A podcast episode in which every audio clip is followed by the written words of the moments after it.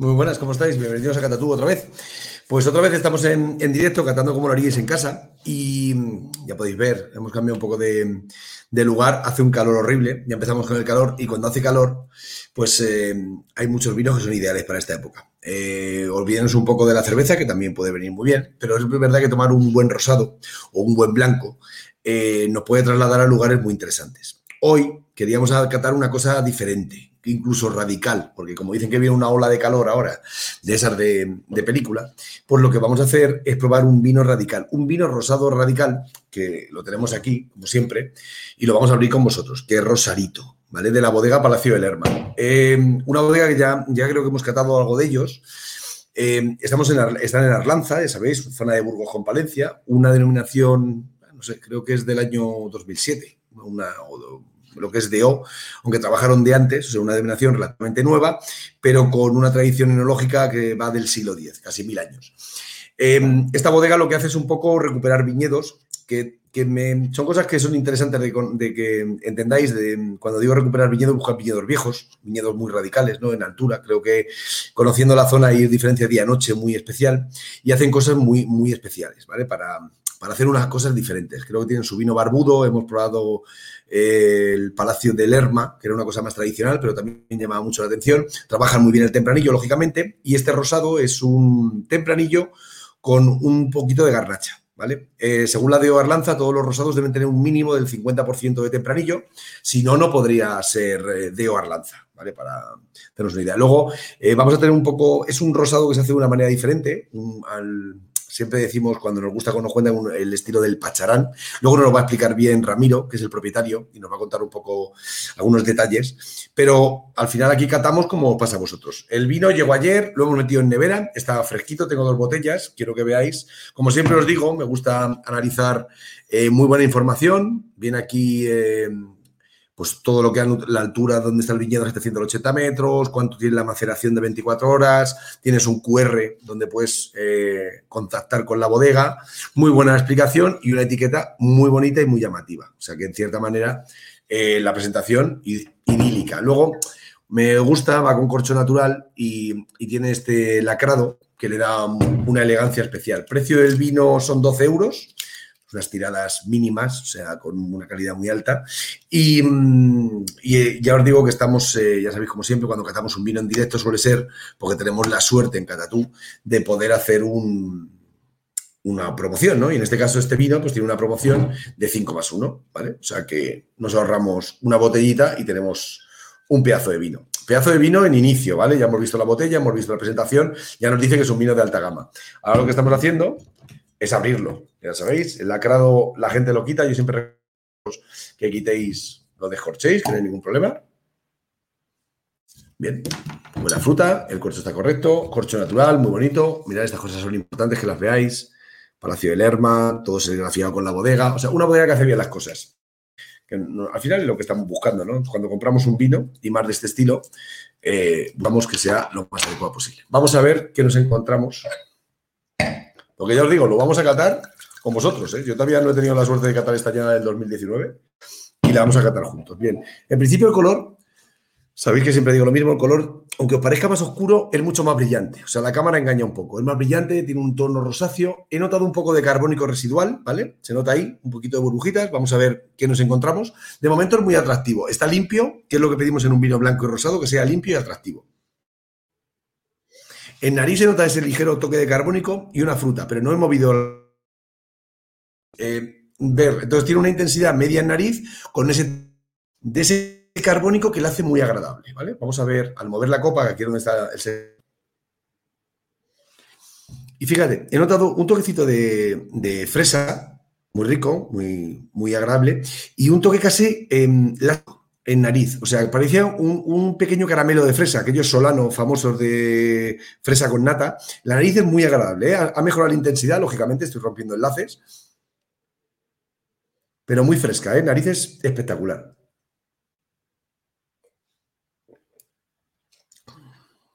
Mm, cuidado. Empieza con sonar. Mira, en boca, ese, ese carbónico lo hace muy fresco, muy agradable. Te dan ganas de beber. Es muy largo, no me ha sorprendido, llega muy hasta el final y, tiene cierta amplitud, muy buena acidez, para ser un 2019 tiene una vida muy alta. Estamos tomando un rosado del 2020, o sea que está muy bien hecho.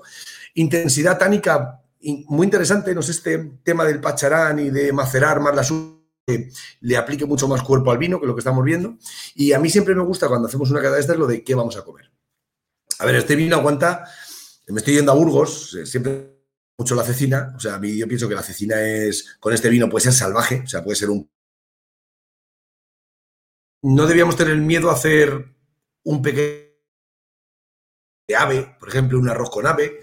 Incluso nos podríamos ir a alguno, algún arroz un poquito más potente, ¿sabes? De un, poquito de caza. Pero bueno, no me quedaría, no sería tan arriesgado. Pero yo te digo, una buena pasta o una, una cecina, yo ahora mismo es que la he visto rápido. Al comerlo me parecería brutal. Y si vais a una pasta, no vayáis a algo demasiado sencillo. Darle un poquito de complicación porque aguanta de sobra.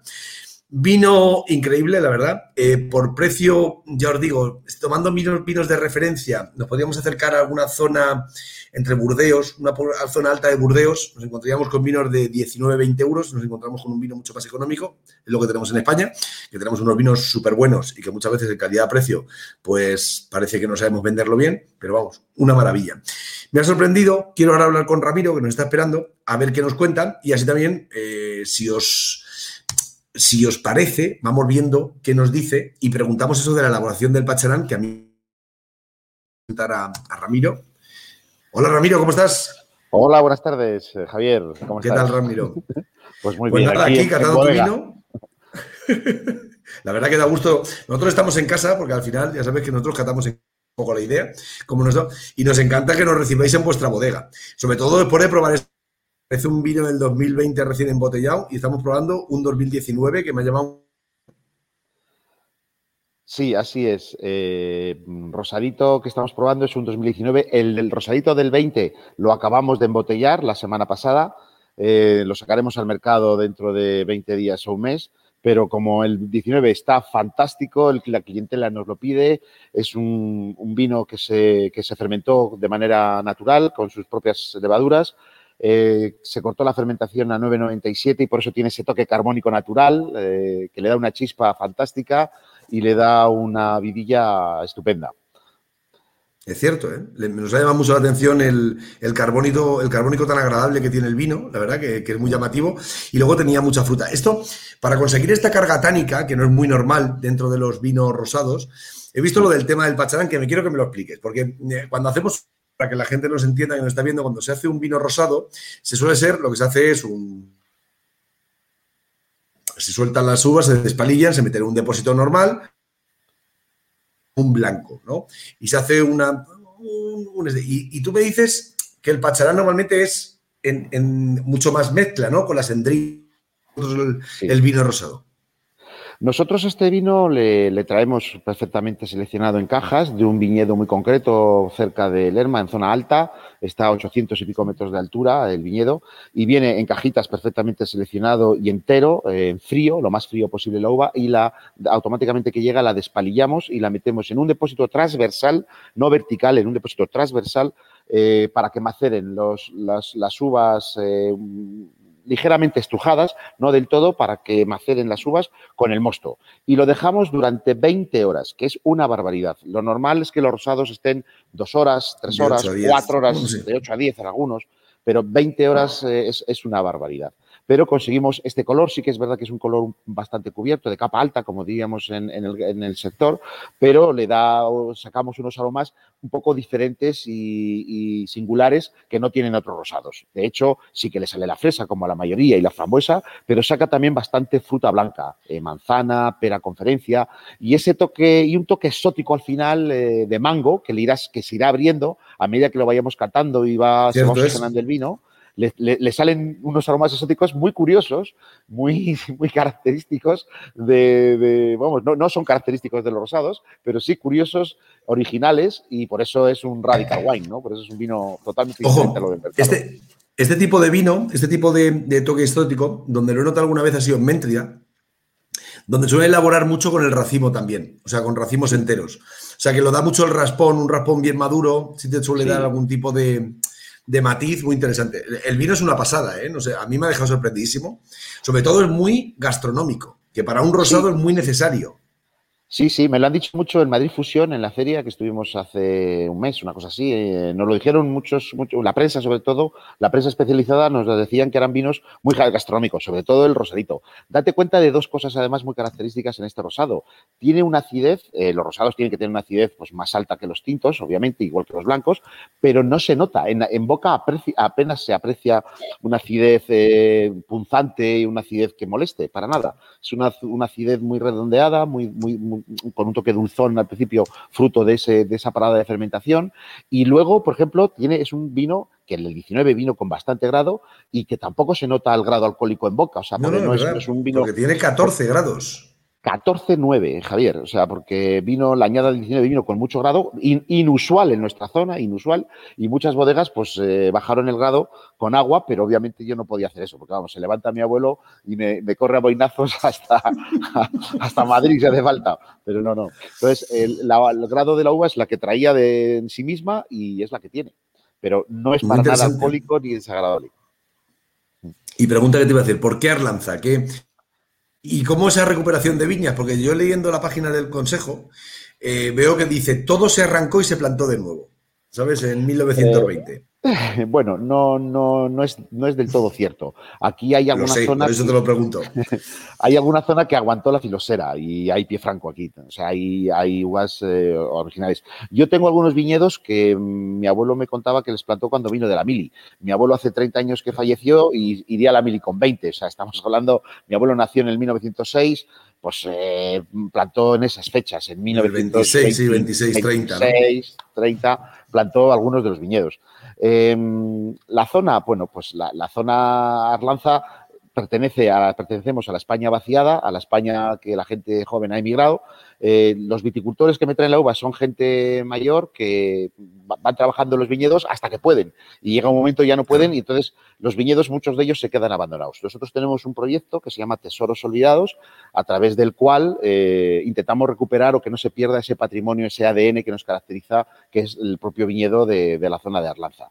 Entonces, cuando ya la gente no puede trabajar el viñedo, o yo le digo, o me lo vendes, o, si quieres, tiene el valor romántico para ti de la tierra y de la familia, déjame lo que lo trabaje, pero obviamente que no se quede por ninguna razón perdido, porque eso es perder mm, perder parte de nuestra propia esencia. Y con ese proyecto recuperamos viñedos, eh, viñedos eh, que son de 20 áreas, de 30 áreas, eh, viñedos que no cabe un tractor en muchas ocasiones, o sea que hay que labrarlos de manera manual con el trabajo que eso lleva, pero son verdaderos tesoros. Tesoros porque no es el clásico viñedo que vemos plantado nuevo, hectáreas y hectáreas de viñedos, sino que estos son 30 áreas perdidas en mitad del monte con uva mezclada, donde hay un poco de tempranillo, hay, bueno, sobre todo tempranillo, pero hay garnacha, hay, ¿cómo se llama esto? Mm, otras variedades como albillo, hay incluso eh, la, esta que es típica de Alicante, la que es como de...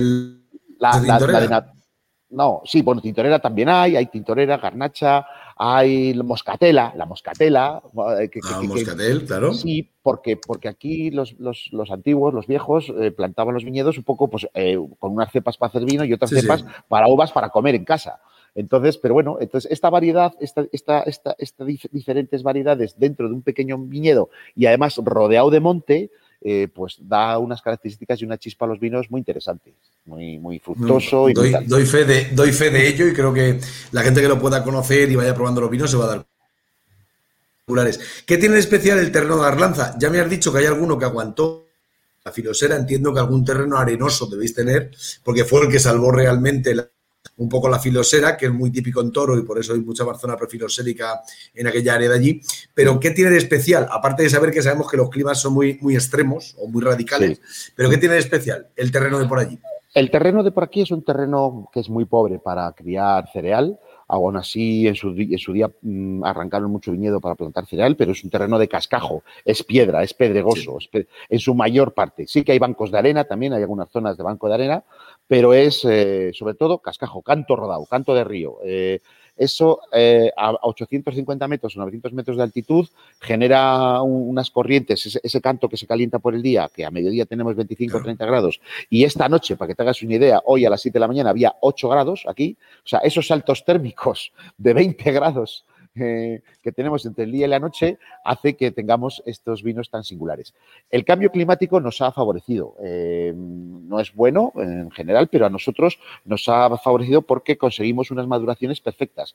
Igual que en otras zonas tienen sobremaduración por, ese calentamiento global del clima, pues en nuestro caso, en, las zonas altas que antes teníamos problemas de maduración porque en, en a primeros de octubre empezaba a hacer frío y ya era difícil que madurara esa uva, pues ahora mismo tenemos esos otoños largos, esos otoños maravillosos, soleados, eh, muy agradables, conseguimos unas maduraciones perfectas con la acidez justa, sin tener que eh, tratar ni, con, ni con, ácido externo ni de ninguna forma, sino con la, propia uva. Y además, estos, estos, estos viñedos que tenemos, que son ecológicos y en su mayoría, no les tratamos con nada. Y encima este año tenemos la gran ventaja de que con esos altos térmicos y con estos fríos que hace, no prolifera ni milium, ni el oidium, ni nada. Está el campo precioso, están las uvas maravillosas de ver ahora. Es cierto que lo que estás diciendo tú, mm, me gusta ver las dos caras de la moneda, ¿no? Cuando hablamos seguramente con eh, productores de la zona de Huelva, de Extremadura, están teniendo que adelantar mucho las vendimias porque se encuentran con veranos tórridos y vosotros por la suerte eso la altura, perfecto. ¿eh? Eh, el otro día hablando, estuvimos hablando con bodegas que tampoco está muy alejado, a ver. Pues es que se, corta un poquito. ¿Me has dicho con bodegas? Con la legua, en ah, Cigales. Cigales, sí, Entonces nos, hablaban que ellos tenían un pH muy bajo en los terrenos. Un pH, has dicho, no, no te he entendido. pH bajísimo en el terreno. pH. Sí, nosotros tenemos unos pHs, eh, bueno, un poco más altos, un poco más altos que en Cigales, pero no muy alejados, ¿eh? medio punto, punto y medio, no, no, no más. O sea, también unos pHs muy buenos, por eso conseguimos estos, estos vinos también, sin, sin ningún tratamiento además. Y ahora ya la pregunta del millón que te hará mucha gente. ¿Por qué Radical Wines? ¿Dónde, ¿Dónde, está esa... Eh, yo lo he entendido, pero cuando alguien te lo pregunte, imagínate un señor que se va a tomar una botella de vino un vino radical, ¿no? Y muchas veces nosotros llamamos en, en, Ribera Sacra, le llaman viticultura heroica, ¿no? Porque tiene esas, paredes, donde tiene las paredes para coger la uva muy complicado. En este caso, porque entiendo que Rosarito yo lo he probado, es un vino. Ya solo al probarlo. Pero también barbudo, ¿no? Sí, sí.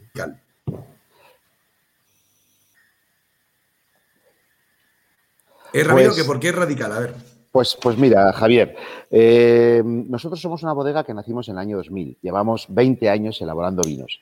Eh, como somos pequeños, nuestros enólogos son freelance, son enólogos que vienen de Rioja o que vienen de Ribera. Siempre tenemos eh, uno, bueno, hasta ahora en los 20 años hemos tenido tres enólogos, pero son enólogos que trabajan por su cuenta y asesoran a varias bodegas llevábamos una línea donde toda la enología estaba muy fundamentada en procesos de laboratorio, viticultura, enología de laboratorio, de bisturí, perfecta, maravillosa, eh, con levaduras compradas, con tratamientos todos estudiados, todos todos maravillosos y eso sí, te da vinos, no se te paran las fermentaciones, te da unos vinos buenos, pero eran unos vinos con mucha poca personalidad, vinos impersonales. Y desde hace ya dos años sacamos la línea radical porque es una vuelta al origen, es, es romper con lo que se está haciendo en enología de laboratorio hasta la fecha y es dar un salto cualitativo al, otro extremo. Es decir, estamos cansados ya de más de lo mismo. Ribera del Duero se convirtió en, que nuestros vecinos, que nosotros somos Arlanza, pero se convirtió en que todos los vinos se parecían muchos unos a otros debido a estos protocolos de elaboración y nosotros quisimos romper con esta norma y nos volvimos al origen. Radicalidad es radicalizarnos y volver al origen. Cero tratamientos, cero levaduras de compradas, los mínimos protocolos de elaboración posibles, mínima intervención, extraer lo que la propia uva nos dé, eh, que los vinos sepan al paisaje de donde proceden, que sepan al viñedo, que sepan a la uva de la que proceden y mm, vamos a huir totalmente de, manipulaciones y de maquillajes y de procesos perfectos de laboratorio. Eso, por eso es una vuelta a la radicalidad, nos radicalizamos. Y son radicales también porque son radicalmente opuestos a los vinos comerciales. Es decir, ahora se llevan los rosados de, muy pálidos, de ojo, de piel de cebolla que se llaman por el color. de piel de cebolla. Y nosotros lo que hacemos es al contrario, totalmente a, mucho color. Eh, y buscamos pues esa, esa, diferenciación en que sean opuestos de viñedo extremo, de uvas eh, mezcladas. Es decir, hemos huido totalmente de lo estándar, de lo comercial, y por eso eh, les denominamos radicales. O sea que tú realmente eres, lo como diría, un pintor de, tu paisaje. Tú lo que haces es meter en una botella lo que te da la... Que me parece que es un poco el objetivo, ¿no? Que buscamos los que hacemos vino, ¿no? Sí, sí. Bueno, yo estoy todo el día experimentando, haciendo pruebas, cogiendo de aquí, cogiendo de allá. Este año vamos a elaborar en diferentes fudres, en cubas pequeñas, en, micro, micro vinificaciones. Eh, vamos a intentar descubar, en vez de a los 15 días cuando termine la fermentación, a los tres meses, tapando totalmente que no haya oxígeno para ver si conseguimos la mínima evolución y la mínima oxidación posible sin utilizar sulfitos. Entonces, yo lo que soy es un kamikaze del vino porque, porque me la juego, pero yo me, la, me, puedo arriesgar porque hago 1.200 botellas de esto, hago 4.000 y pico botellas de barbudo. Cuando algo no sale o me sale mal, pues lo utilizo para vino de mesa y lo vendo aquí a, la zona, a la, gente de la zona eh, y no me complico la vida. Pero cuando algo sale bien, y pues sale alguna cosa con mucha personalidad, muy característica y, muy, y muy diferencial.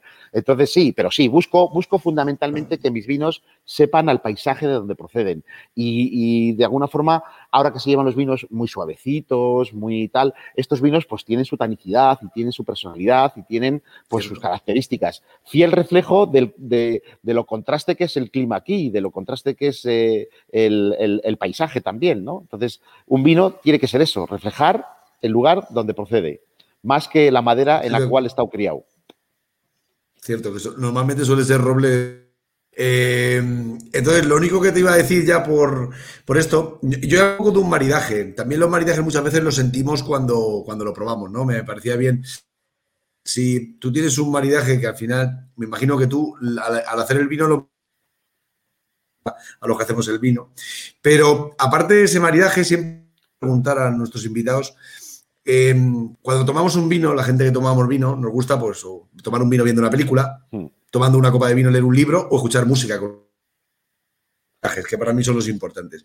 Em, ¿Qué película o qué serie maridarías tú? Vamos a irnos con Rosarito. Te pones a sentarte y vas a ver una película. ¿Qué película verías? Pues yo lo tengo clarísimo. Yo, eh, para, como película, lo maridaría con la película de, de Cocktail de Tom Cruise que bueno, pues eh, es, una película, aunque es una película americana y tenemos buen cine en España, eh, o, Paseando por las nubes, de, si nos vamos a cine español. Son dos películas que creo que podrían ir fantástica bien con, fantásticamente bien con, con, este vino.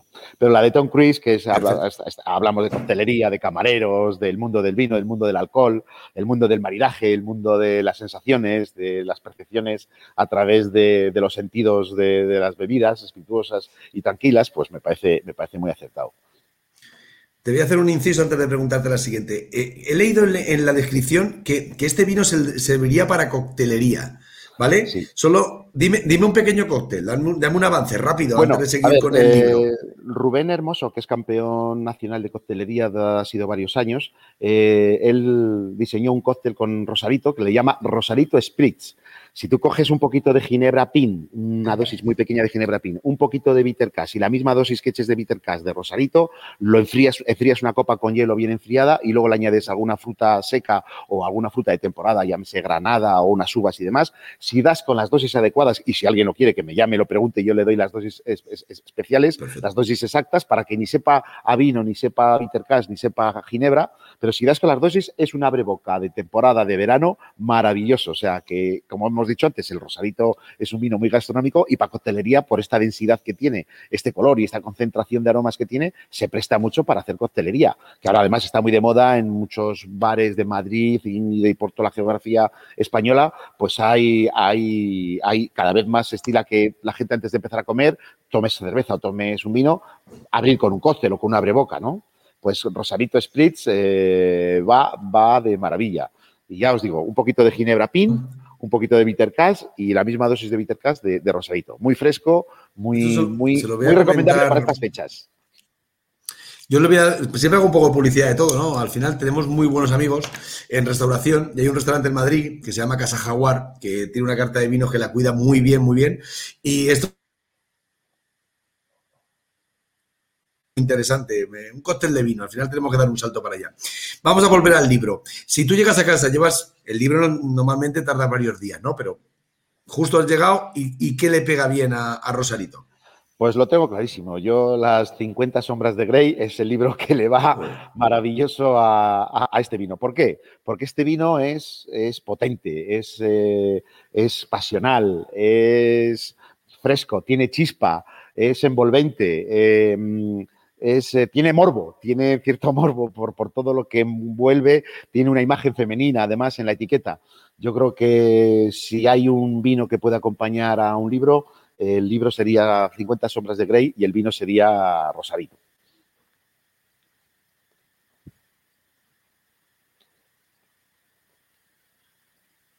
Javier, se, no, no, se, corta un poquito. No sé si, a ver si te puedo recuperar.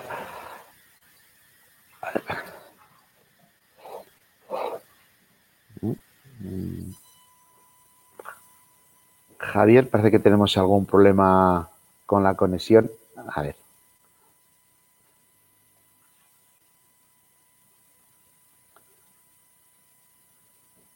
Se corta un poquito, yo creo que sí.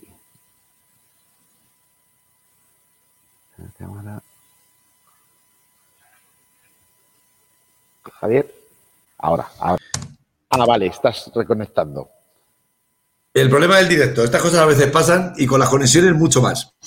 Que me estaba diciendo 50 eh, sombras de Grey que, lo estaba viendo y lo estaba diciendo, joder, digo, si es que el vino es sexy, es potente, es largo, es atractivo, eh, perfecto. A lo mejor hay que tener cuidado, ¿vale? Con esos tipos de libros y mucho vino puede ser extremadamente peligroso. ¿eh?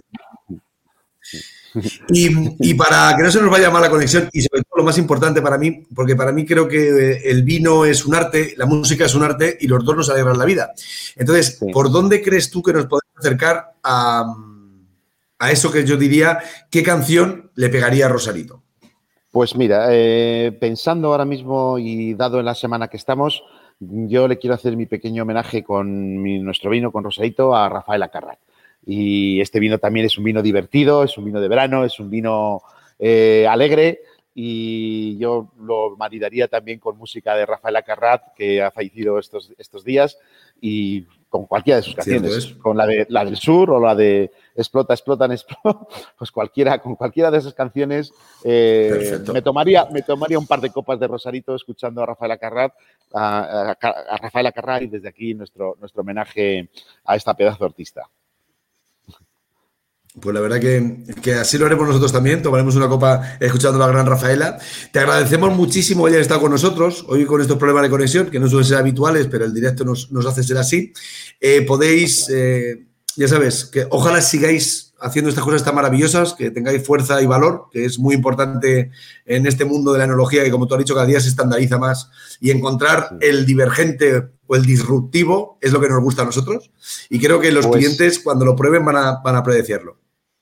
Sí, tanto con la línea clásica que tenemos también es una línea maravillosa. El otro día me decía uno que el crianza nuestro, para que tengas una idea, en el mercado estamos con los, con los crianza del 14, porque nuestra evolución en botella es tan larga y es tan buena que nosotros no nos ajustamos a las normas comerciales de, tener en el mercado los crianzas que tiene todo el mundo ahora del 17 o del 18. Nosotros en el mercado estamos con un crianza del 14 y me decía el otro día uno, dice, se parece muchísimo al Viñatondonia de, de, de hace años con los matices que tiene, etcétera.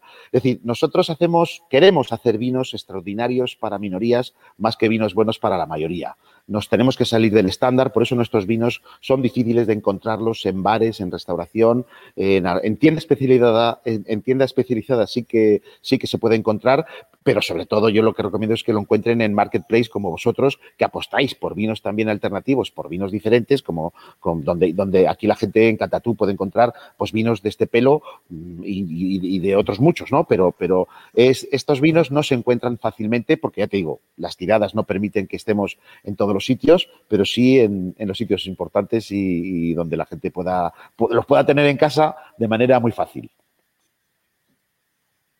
Pues de verdad. Ojalá, ojalá que, vayamos a muchos hogares de la mano, ¿sabes? Con estos pedazos de vino, porque nunca tendremos miedo a entrar en casa de nadie. Y oye, brindamos por vosotros. Muchísimas gracias por Rafael Acarrá y que nos veamos muy pronto en persona y a probar los vinos, que son una maravilla y decir a la gente que mejora mucho la nariz, ¿eh? que es increíble. Va, va a explotar, va, a alucinar cuando prueben este vino. Va cambiando. Muy bien, Javier. Sí, señor. Muchas gracias, Ramiro, de verdad. Saludos. Un abrazo grande. Adiós, adiós, adiós. Adiós. Bueno, pues ya habéis visto. una cata espectacular con altibajos de red, se nos cae, volvemos, nos vamos. Ya que estamos solos y no nos oye nadie, os voy a decir, el vino es una pasada. O sea, la nariz es que no tiene nada que ver con el principio, pero no nada que ver a mal, sino nada que ver a bien. O sea, ha sido como una evolución agresiva, salvaje, se ha metido más fruta. De repente hay fruta blanca, hay unos toques de fermentación súper agradables. Mm, o sea, se me ha ido moviendo pensando que el vino, eh, os he dicho, con cecina cuando he empezado y ahora ya me estoy yendo hasta me lo podría tomar con ensaladas y con dos narices, con una carnecita blanca, hasta un lechal. Aguanta muy bien este vino. Me ha sorprendido, ¿eh? Así que, si podéis probar con la oferta, es un chollazo. Si no es con la oferta, es un chollazo también. ¿Habéis oído? 1.200 botellas. 1.200 botellas. De verdad, no lo perdáis. Nos vemos en la próxima cata de Catatú, a ver si encontramos vinos más menos radicales. Pero de verdad, estamos encantados de poder estar en Arlanza. Creo que la semana que viene, no sé si iremos a Ciudad Real o, a Galicia, nunca se sabe. Siempre nos movemos por ahí. Seguir nuestras catas de estudio, que ahora estamos en verano con muchos vinos y que podéis eh, disfrutar con ofertas varias. Estar atentos a la página web, que siempre tenemos ofertas. Y luego, entre más de 5.000 vinos y productos de gastronomía, algo acertaremos. Y a recordaros, 48 horas o lo llevamos a casa. Así que volvemos. Llega el verano, llega el calor, beber buen vino, porque la vida es demasiado corta para beber mal vino. Así que, ya sabéis, aquí tenéis, ya nos han dicho, 50 sombros de Grey, Rafael Acarrá, yo no me lo perdía. Así que ya sabéis dónde está, en Catatú, vinazo. Nos vemos pronto. Gracias por estar ahí. Hasta el próximo día.